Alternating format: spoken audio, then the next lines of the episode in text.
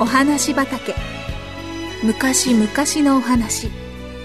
遠い異国のお話。遥か未来のお話。それからすぐお隣のお話。ほんのさっきのお話。今日はあなたに届けます。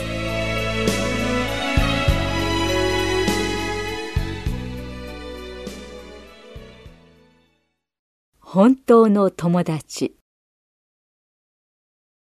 やいお前なんかとは一緒に遊ばないぞ運動場に駆け出していく男の子たちは後を追いかけていこうとしたビル・ジョナスにこう言いました。あっちへ行ってしまえ、このノロマ。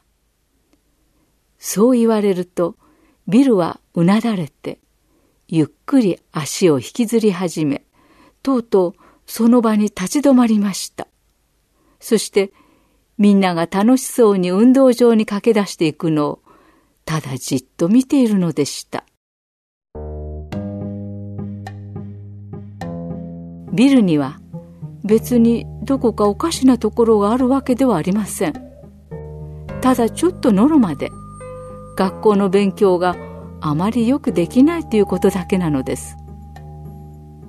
ビルは算数や国語が苦手でしたが、まだ9歳なのに自転車やおもちゃの壊れたのを直すのはとても上手な子供だったのです。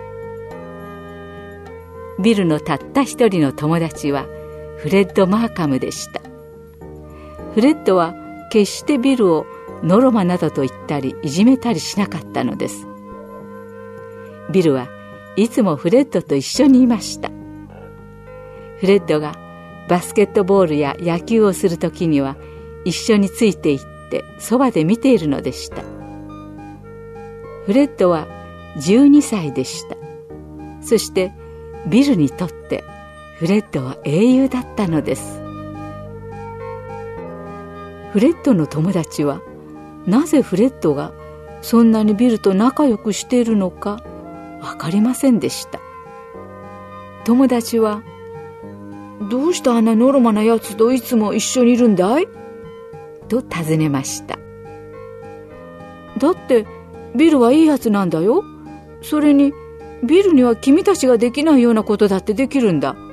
君もビルと付き合ってみたらわかるよ。だけど、ビルと仲良くしようとする子供は他に誰もいませんでした。時々、フレッドもいつもビルと一緒にいるのが嫌になることがありました。そんな時には、ビルは少しの間、フレッドのそばを離れていました。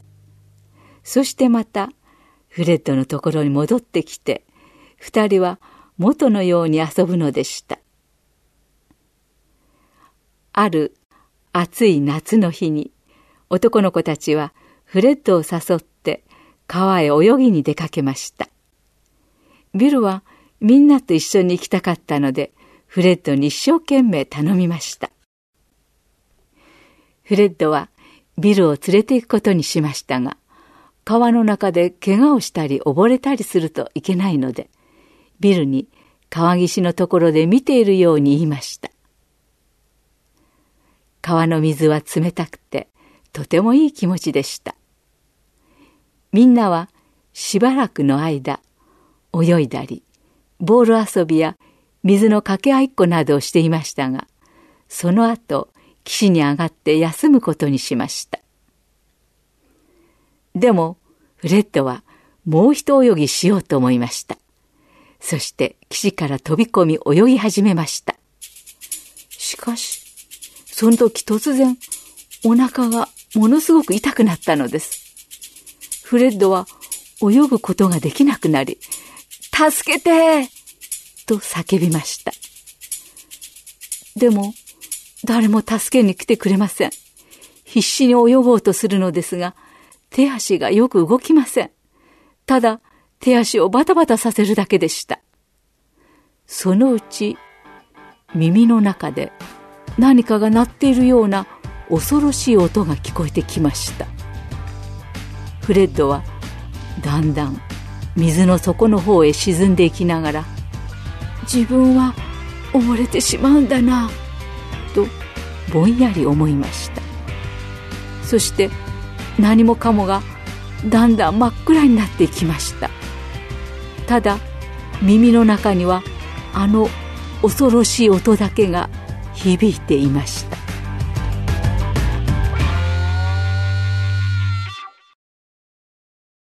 次に気がついた時にはフレッドは病院のベッドの上に寝ていました。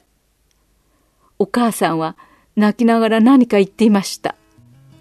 それは川の中に飛び込んでフレッドを助けてくれた友達のことについてでした。それは誰？フレッドはかすれた声で聞きました。ビル・ジョナスだよフレッドのお父さんが代わりに答えました。他の子供たちはみんな慌てて走り回ってばかりいたそうだ。そのうち誰かが救急車を呼びに行ったけど川に飛び込んでお前の命を救ったのはビルだったんだよ。フレッドは目を大きく開きました。ベッドのそばにビルが立っているのが見えました。ビルは心配そうな顔でじっとフレッドを見つめていました。やあビル。そしてフレッドはこう言いました。君がいてくれてよかったよ。君は僕の本当の友達だ。ありがとう。二人はしっかりと手を握り合いました。フレッドが生き返ってビルは本当に嬉しそうでした。真っ先に川に飛び込んでフレッドの命を助けたのはあのノルマのビルでした。それはビルがフレッドの本当の友達だったからです。そしてビルが命を懸けてフレッドを助けるような本当の友達になったのは。それまでフレッドがずっとビルの本当の友達でいてくれたからなのです。